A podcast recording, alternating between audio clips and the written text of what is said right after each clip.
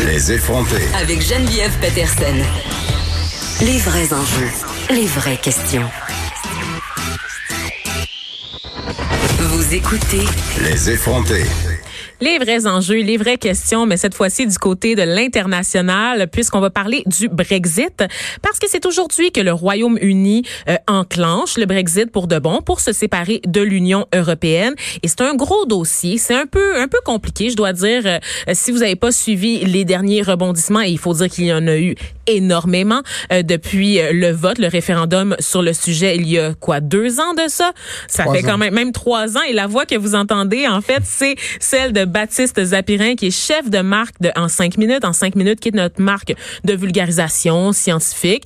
Quand on dit science, on rappelle que c'est autant les sciences pures que les sciences humaines, ce qui nous amène à parler parfois de politique étrangère. Tout est une science. Voilà, exactement. Et donc, vous avez, euh, vous avez préparé euh, une page en 5 minutes pour nous expliquer euh, les, les, grandes lignes du Brésil, en fait, sur ce qu'il y a à savoir sur le dossier. Oui. Parlons-en. Oui, parce que, bon, déjà, le Brexit, ça se fait pas comme ça, c'est pas une rupture du jour au lendemain. Donc, juste pour rappeler que là, durant toute l'année, il va quand même y avoir une transition pour la Grande-Bretagne. Donc, euh, pendant cette transition, ils vont continuer à euh, bénéficier euh, des règles et régimes européens, sauf que ils seront plus à la table des, des, ils prendront plus de décisions, ils décisions. Et pendant ce temps-là, ils vont négocier ben, des conditions du divorce, si on veut, quoi. Mhm. Donc on s'attend pas vraiment à une rupture brutale, euh, surtout avec la Grande-Bretagne qui a toujours négocié, même du temps où elle était dans l'Union européenne, a toujours négocié des conditions particulières pour elle.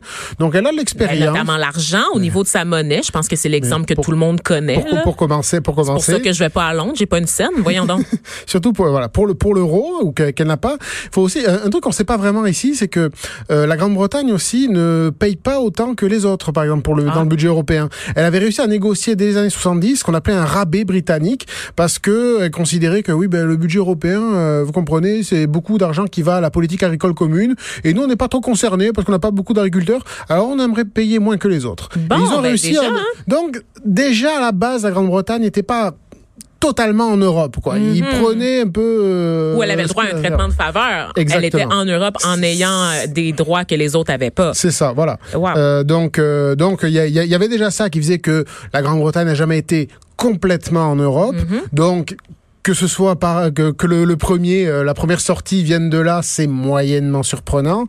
Euh, ensuite, euh, bon, bah, il faut aussi, euh, oui, effectivement, il y a, on peut parler, oui, il y a un, il y a un climat un peu ambiant où il y a où la xénophobie est en hausse. Ouais, donc, ben, oui, c'est oui, ce qu'on retient beaucoup nous outre-Atlantique quand on parle du Brexit, on a l'impression que c'est un combat entre les gens racistes et les gens pas racistes. C'est ça, mais sauf que c'est beaucoup, ça, c'est beaucoup plus compliqué que ça.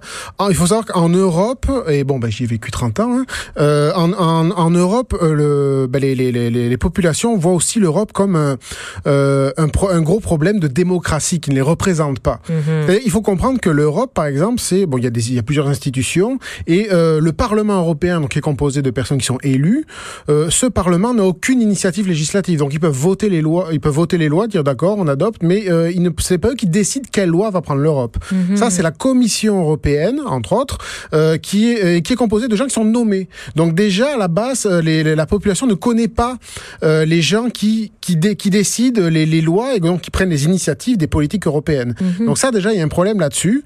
Euh, enfin je enfin c'est vraiment une analyse. Euh, il y a aussi un problème que les politiques. Euh, Écoute, je veux dire, on connaît même pas nos politiciens ici, là, fait qu'on sait même pas qui est le premier ministre. De... tu demandes aux gens dans la rue, savent pas c'est qui le premier ministre. Fait qu'imagine si tu commences à avoir des élus de différents pays au sein d'une espèce d'institution euh, très très. c'est ça. Et bon, la bureaucratie canadienne, c'est rien comparé à ça. C'est ça. Et en Union européenne, bon, ce sont des hommes et femmes politiques quand même, les commissaires, les commissaires européens, mais ce sont pas des gens qui ont été élus directement. Donc les gens ne les connaissent pas et n'ont pas eu, n'ont pas eu leur mot à dire pour dire c'est eux, c'est eux qu'on veut. Mm. Et parce qu'on veut qu'ils mènent tel euh, tel programme. Donc c'est donc c'est pas comme ça que ça se passe. Donc déjà il y a un décalage. Euh, il y a aussi euh, le, le, fait que euh, les, euh, les, les, les, les dirigeants politiques de tous les pays ont passé des années à dire dès qu'il y avait un problème c'est la faute à l'Europe. et pour d'ailleurs ils ont attisé le à tort et à raison. Voilà parce que bon mais c'est ça. Donc ça fait que ben c'est sûr que les gens à force de leur dire ben, le problème c'est l'Europe. Bon ben sortons de l'Europe. donc ça c'est les gouvernements populistes au sein même des États oui, mais toujours, toujours, toujours. Même, il y a critique même eu, euh, en France un gouvernement socialiste des années, dans les années 90, dit- euh, 80, ou- di- disait ça aussi. Euh, euh, ensuite, le gouvernement chiracien aussi. Je veux dire, euh, parce que il faut savoir que l'Europe, et d'ailleurs c'était parfois euh, à raison, dans le sens où euh, l'Europe s'est dotée d'une constitution qui est d'ailleurs euh, passée en force d'ailleurs, on peut, y- on peut y revenir, où euh, en tout cas dans cette constitution, elle sacralise le euh, le marché libre, les règles de concurrence non faussées. Donc c'est pas juste des règles de fonctionnement, c'est aussi, euh, ce sont aussi des, des objectifs qu'on peut considérer politiques. Et euh, ben, tout- toutes les citoyennes n'adhéraient pas forcément. Parce qu'on dit ben non, mais nous on veut pas forcément le que, que graver le libre marché dans le marbre. Et, euh, et, et- et donc il y a eu ce problème là-dessus. Et quand ce traité, donc cette constitution a été proposée en référendum, le, le, le peuple français a voté non, le peuple néerlandais a voté non. Mais ça, c'était en 2005. Qu'est-ce qui s'est passé? Ben, Trois ans plus tard, le- ben, l'Union européenne a, a rebidouillé un autre traité où il y avait tout là-dedans. Sauf que cette fois-ci, on l'a fait voter euh, en Parlement. Donc les citoyens n'ont pas eu leur mot à dire. C'est passé, euh, c'est passé euh, euh, comme du beurre.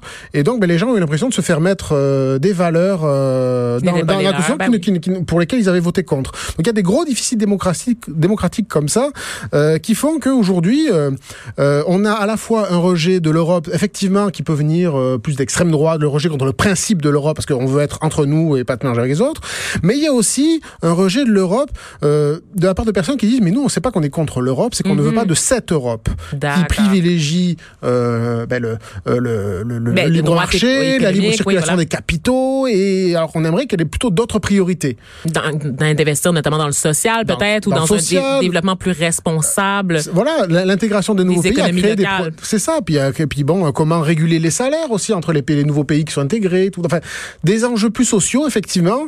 Euh, contre lesquels ben, les gens n'ont pas vu de réponse européenne. Mhm. Et peut-être qu'aussi, ce, peut-être que ce vote aussi, c'est, c'est un, c'est un rappel aux dirigeants européens de dire, mais peut-être qu'il faudrait changer nos priorités.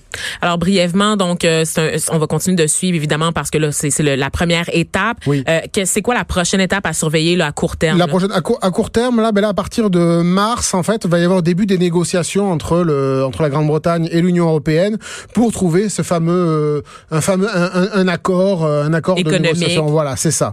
Euh, pour, ben, pour discuter, donc, ce qu'on parlait des, des conditions du divorce. Voilà, Euh, exactement. la garde partagée. Et euh, ce qui est intéressant, comme je le disais, c'est que vous avez fait une page en cinq minutes qui est en fait une ligne du temps Voilà. euh, qui nous qui nous euh, qui nous en apprend plus sur les étapes à venir jusqu'à la fin de l'année parce que c'est vraiment 2020 sera l'année du Brexit et aussi du Mexit qui est la version du Brexit que je préfère euh, qui concerne la famille royale et Ah tout, oui. tout le croustillant qui va avec. Mais euh, c'est très très important aussi aussi. Il y aura pas le Wexit, il y aura pas le Wexit aussi What- avec euh, l'Alberta euh, dans l'Ouest qui Oui, veut ah, sortir bon, là, Canada? ça, ça c'est une autre, c'est un autre discours là, parce que ça, ça pourrait alimenter effectivement quand même des mouvements séparatistes ailleurs sur la planète.